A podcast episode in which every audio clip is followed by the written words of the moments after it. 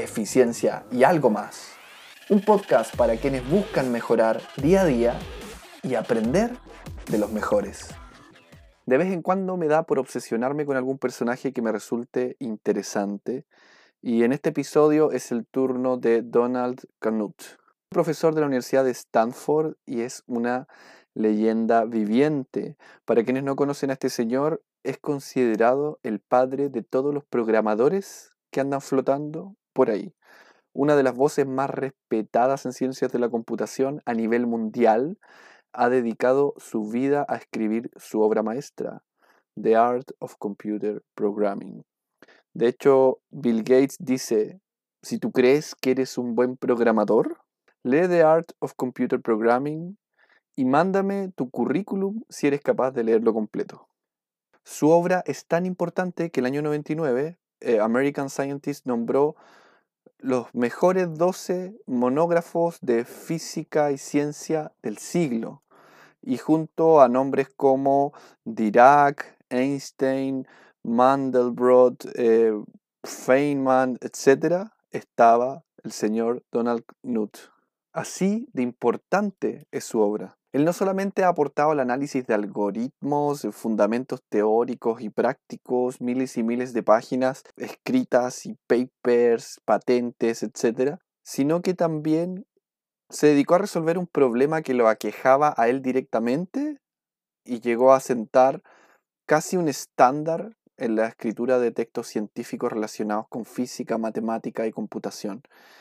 Este señor está detrás o hizo la base de lo que hoy día es látex. Probablemente muchos de ustedes, los que, sobre todo los que han tenido alguna experiencia eh, escribiendo algún paper o cosas relacionadas con ciencias de la computación o matemáticas, qué sé yo, tal vez han escuchado hablar de látex, que es un sistema ampliamente utilizado para producir libros y documentos hermosos. O sea, que tú no tengas que preocuparte tanto porque el resultado quede bonito, el sistema lo hace por ti. Tú solo preocúpate de escribir bien las fórmulas, de, de seguir correctamente la sintaxis de este lenguaje, porque es un lenguaje el que él inventó y eh, se llama text realmente, el lenguaje que él hizo, y de ahí nació LaTeX y otros muchos sistemas de tipografía. Entonces, eh, ¿y cómo surgió esto? Él estuvo trabajando en eso alrededor de 10 años porque vio que sus primeros libros eran muy feos. Las fuentes no se veían bien. Eh, cuando él tenía el ejemplar impreso y revisaba, oye, esto se ve horrible, esto no puede ser. Entonces el hombre se sentó y escribió un lenguaje de programación que te permite escupir libros bonitos. Entonces, eh, eso también realmente nos da cuenta eh, de la tremenda capacidad que tiene para extraer diamantes de su cerebro. O sea, él extrae jugo inmortal de su cerebro a través de un trabajo eh, prolífico y aquí quiero comentarles lo que he averiguado acerca de cómo él trabaja, ¿ya? Ahora sí, ojo, que él trabaja de una forma súper poco convencional. O sea, no es algo que podamos imitar a rajatabla, muy difícil. Pero al menos nos da una idea de un mundo paralelo donde las cosas se hacen de una forma muy diferente. Él aparece citado en el libro Deep Work.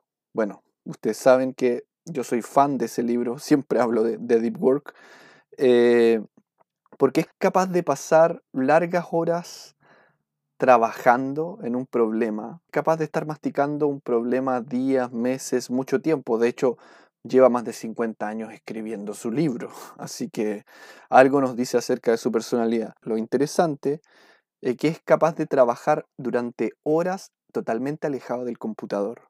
O sea, este señor es una eminencia en informática. Sin embargo, él escribe sus libros a mano y de hecho tiene más de 3.000 hojas con escritos. Eh, prefiere explorar ideas, buscar soluciones, trabajar las cosas de una forma muy mental. Y él se sienta al computador recién cuando necesita programar algo o hacer alguna cosa concreta. Pero si este señor, que pasa gran parte de su tiempo programando, que ha sentado las bases de la computación, se aleja del computador para hacer un trabajo de calidad, yo creo que hay una gran oportunidad ahí de buscar nuevas formas de pensar y de afrontar desafíos intelectuales que puedan llevar a una organización al siguiente nivel o el trabajo de una persona al siguiente nivel. O sea, lo que quiero decir con esto, reflexionando un poco acerca de lo que él ha logrado, ser una leyenda viviente en informática, una eminencia mundial un señor que trabaja con lápiz y papel, no tiene redes sociales, no usa correo, totalmente desconectado de todo, dejando toda su fuerza en lo que está haciendo, en la idea que está puliendo como un artista. Entonces, a mí eso realmente me, me da la alarma de que a lo mejor podemos aprender un poquito de él, ¿no? Eh, a lo mejor la forma de trabajar con multitasking, de estar pasando de una tarea a otra, estar conversando y a la vez haciendo esto otro, picoteando por aquí, por allá. No sé si ese tipo de, esa forma de trabajar realmente nos ayude a sacar lo mejor de nosotros, si analizamos este caso en particular, que por cierto es muy difícil de encontrar, es muy especial. Eh, realmente es una persona fuera de, lo común. Él dijo en una entrevista que 15 años de correo electrónico fue suficiente para él. O sea, lleva décadas sin eh, correo electrónico y cuando está trabajando en su libro es capaz de estar, por ejemplo, una semana completa leyendo papers solo del tópico en el que está trabajando en ese momento. O sea, él lo que hace es que junta su trabajo intelectual en lotes del mismo tipo. Esto le puede servir como tip a todos los que trabajan en investigación. O sea, él profundiza en una temática hasta más no poder, lo mastica, hasta convertirlo en un escrito prolífico. Y eso a mí me pareció súper interesante porque a veces uno eh, cuando está trabajando tiende a cambiar de tarea o tiende a ya me picoteo un poco en el tema A, luego me paso al tema B, luego al tema C y así vamos. Eh, y él hace todo lo opuesto, o sea, él trabaja de una manera secuencial extrema. Estoy en el tema A, me leo toda la literatura del tema A, busco todos los papers, las referencias y estoy todo el rato en lo mismo, un buen tiempo hasta entenderlo bien. Otra idea que encontré interesante es que él dice que una vez que él se sumerge, pero mucho, en un problema, lo puede trabajar sin papel ni notas, lo puede trabajar mental. Él dice, cuando tú te metes tanto en un problema, puedes seguir trabajando con él mientras estás en la piscina o mientras estás caminando. O sea, ya tienes todas las variables metidas en tu cerebro y tu cerebro sigue haciendo el trabajo por ti.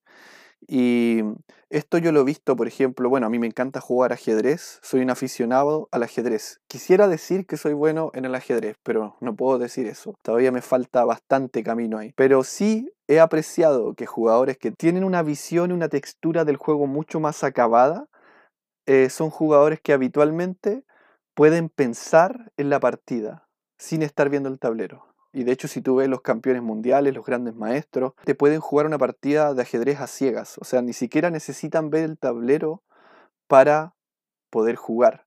Y eso significa, pensando en el caso del señor Canut, que en el fondo cuando tú tienes un problema tan internalizado, ya se vuelve todo mental. Y, y, creo que esa puede ser una buena señal de que has hecho un buen trabajo. O sea, estoy full en algo, me estoy metiendo en un problema, lo quiero entender de todos los ángulos posibles, cuando se vuelve mental, es que realmente logré absorber todo lo que necesitaba para hacer un gran trabajo. Al menos esa es la idea que a mí me queda dando vuelta. En una de las tantas entrevistas que leí de él, eh, él mencionaba que en su día a día, él colocaba la tarea que para él era más desagradable o que le daba más deseo procrastinar primero. O sea, el hombre partía por aquello que quizás tiene más chances de fallar, porque es algo que no quiero hacer, algo que no me gusta, algo que voy a evitar. Él lo colocaba primero.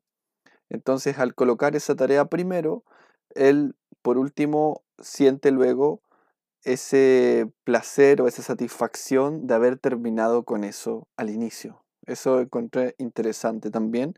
Yo creo que para muchos investigadores en informática si tuvieran un décimo o si lograron un décimo de lo que él ha logrado en su carrera, morirían con una sonrisa de oreja a oreja. O sea, yo lo creo así, porque realmente ha hecho aportes sustanciales. Y una cosa interesante es que él sabe cuándo detenerse. No es que él esté 24/7 trabajando y simplemente no tenga vida familiar o no haga otras cosas. O sea, en lo que él menciona en una entrevista, él dice, he encontrado que solo puedo escribir unas cuantas páginas al día antes de quedar sin energía. O sea, cuando él alcanza un cierto número máximo, se detiene y luego ya puede hacer otras actividades como podar los árboles o ir con algunos amigos a hacer ciertos trabajos voluntarios. Entiendo que él es muy activo en su comunidad, él es religioso también, eh, tiene hijos, etc. O sea, él tiene una vida bastante activa, una vida social, hace muchas cosas y él sabe cuándo alcanzó su cuota máxima del día.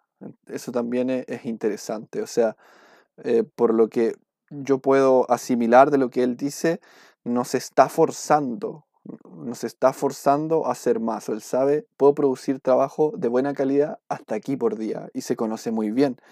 De hecho, se conoce muy bien porque también en otra entrevista señala que siempre subestima las cosas. O sea, él dice, soy pésimo estimando la complejidad de una tarea, no soy un gran compañero de trabajo, soy pésimo delegando, no tengo una buena manera de trabajar con otros en tareas que puedo hacer yo mismo. Y es una gran habilidad que no tengo. Eso señala en una entrevista. O sea, se nota que es una persona que conoce muy bien sus límites. También me llama mucho la atención que siendo tan experto sea tan humilde. O sea, si tú ves entrevistas de él, de hecho ha dado charlas en muchos lugares, muchas conferencias, etc. Cuando le preguntan algo, que no sabe, él simplemente dice, oye, yo esa área no la domino para nada, no tengo idea de eso y listo, y se acabó. Y muchas veces son áreas que son cercanas a los temas que él está viendo, pero simplemente no tiene problema en decir, hasta aquí llega mi, mi habilidad. Y es sumamente humilde, o sea, tú ves cómo él se expresa, cómo él habla, no es una persona soberbia que vaya por ahí eh, sobrándose, mira, me sé todo esto, no, todo lo contrario, es una persona que se nota que tiene un nivel de madurez no solo intelectual, sino que también eh, emocional en cuanto a que entiende que su aporte al mundo, si bien es importante, también hay muchas otras personas y hay muchas otras habilidades. Aquí les voy a leer algo que él comenta eh, acerca de consejos. A mí me encanta leer consejos de personas que, sobre todo, este hombre ya tiene más de 80 años, o sea, las ha pasado todas. Y dice lo siguiente, dice, cuando yo empecé a trabajar en tipografía no era un tópico popular para un profesor de ciencias de la computación, pero yo creía que era un tópico importante y hermoso. Posteriormente otras personas me dijeron que estaban felices de que yo hubiese dedicado algunos años a ello, porque lo hizo respetable académicamente y ahora ellos se pueden dedicar a eso. Tenían miedo de hacerlo ellos mismos. Cuando mis libros salieron, no eran copias de ningún otro libro, no eran algo de moda, pero mi percepción era que debían ser escritos. No hagas solo las cosas que están de moda. Si algo es terriblemente popular, tiendo a pensar, huye. Me digo a mí mismo y a mis estudiantes, vayan con su propia estética, lo que crean que es importante.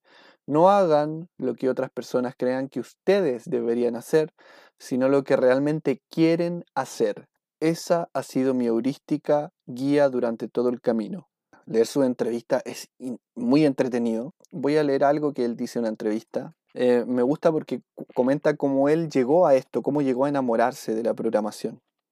Dice, un programa que leí cuando estaba en mi primer año de programación. Fue escrito en ensamblador por Stan Polley de IBM. Fue una sinfonía. Era suave. Cada línea de código hacía dos cosas. Era como ver a un gran maestro jugar ajedrez. Tuve un momento de iluminación donde dije, tú puedes escribir un programa hermoso. Eso tuvo un efecto importante en mi vida. E, esta respuesta que, él da va relacionada a otra pregunta que es eh, ¿cuál es el futuro de la programación? Y luego de decir cómo él se encontró con la programación, comenta que mm, A él le preocupa mucho cómo hacer que la programación siga siendo algo interesante para las futuras generaciones, porque cada vez hay menos posibilidad de escribir cosas desde cero. Cada vez hay menos posibilidad de escribir las bases de algo. Hoy, en el fondo, la crítica que él hace es que hoy día los programadores toman un montón de cosas, las conectan y las hacen funcionar eh, como quien elige un menú pero ya eh, no viven esos momentos de exaltación o esos momentos eh, de efervescencia intelectual de crear algo desde cero, como se hacía antiguamente. Esa es como, en el fondo, una nostalgia que, a él le da cuando piensa en el estado actual de la programación. Lo encontré también eh, interesante como dato rosa de, de sus pensamientos. Bueno, resumiendo un poco, resumiendo un poco la sensación que da al ver la metodología de trabajo de, don Donald Knuth, eh, a mí me da la sensación de que hay un carril o hay una pista distinta que transitan algunas personas eh, que va por concentrarse, enfocarse mucho para sacar lo mejor posible de sus mentes y esa pista va muy alejada de lo común, va muy alejada de la masa va muy alejada de la distracción, de estar viendo muchas cosas al mismo tiempo, de las redes sociales, de la sobrecomunicación. Eh, es una pista, es un camino distinto que me parece curioso, me parece interesante. Creo que no es posible aplicar la metodología de él, porque como él mismo señala, él está debajo de las cosas que están ocurriendo, más que sobre las cosas que están ocurriendo. O sea, él trabaja en las bases él trabaja los fundamentos de. Entonces, claramente, él puede aislarse un poco de todo para eh, ser prolífico en lo que hace, eh, algo que no todas las personas y no todos los trabajos permiten. Eh, sin embargo, sí creo que darle un ojo a la forma que tiene él de trabajar nos puede inspirar de pronto a buscar espacios, momentos, días o bloques de tiempo donde podamos realmente enfocarnos y tratar de sacar lo mejor de nosotros mismos en lo que sea que hacemos. La capacidad de concentrarse, enfocarse, va a marcar la diferencia en nuestro trabajo. Y eso es algo que muchas personas saben y aplican. Entonces, la pregunta aquí es, eh, ¿estoy dispuesto a pagar el precio de hacer eso? Porque eso tiene un precio, es difícil de hacer, hay que entrenarse, hay que estarse midiendo, midiendo en cuanto a tiempo, cuánto eh, eh, soy capaz de estar concentrado en algo. Y eh, también hay que hacer el ejercicio de chocar contra un muro, porque realmente pasar de estar trabajando de una forma muy tradicional, con mucho multitasking, mucho cambio de una tarea a otra, a trabajar de una forma secuencial, ordenada, eh, con bloques más definidos de tiempo y con periodos más largos de concentración, es un desafío. O sea, no es algo llegar y ejecutar y mágicamente va a funcionar. Entonces, eh, bueno, dejo esa reflexión como para cerrar el capítulo. Eh, creo que voy a empezar a buscar o comentar más acerca de personajes como él porque son inspiradores. A mí me encanta escarbar en personas excepcionales para saber cómo logran hacerlo, aunque sea extraer un poquito de ello. Sí eh, tengo la sensación, a veces cuando uno busca estas cosas, hoy quiero ser más eficiente, eh, quiero poder hacer más en menos tiempo o quiero lograr hacer la mejor versión de mí mismo, uno tiende a buscar el atajo, el hack, y uno a veces cae, peca de ingenuo al creer que hay como una fórmula eh, que va a ser fácil y rápida pareciera ser que desarrollarse eh, no, es seguir un camino fácil o corto, al contrario, es ir por un camino poco transitado, ir por un camino que va a requerir más esfuerzo que el camino normal y que a lo mejor va a resultar mucho más desafiante, porque voy a tener que desarrollar habilidades que me hacen también renunciar a muchas cosas. Espero que les haya gustado este episodio y nos vemos en el siguiente capítulo de Eficiencia y algo más. Recuerda compartirlo con tus amigos si te ha gustado. Muchas gracias.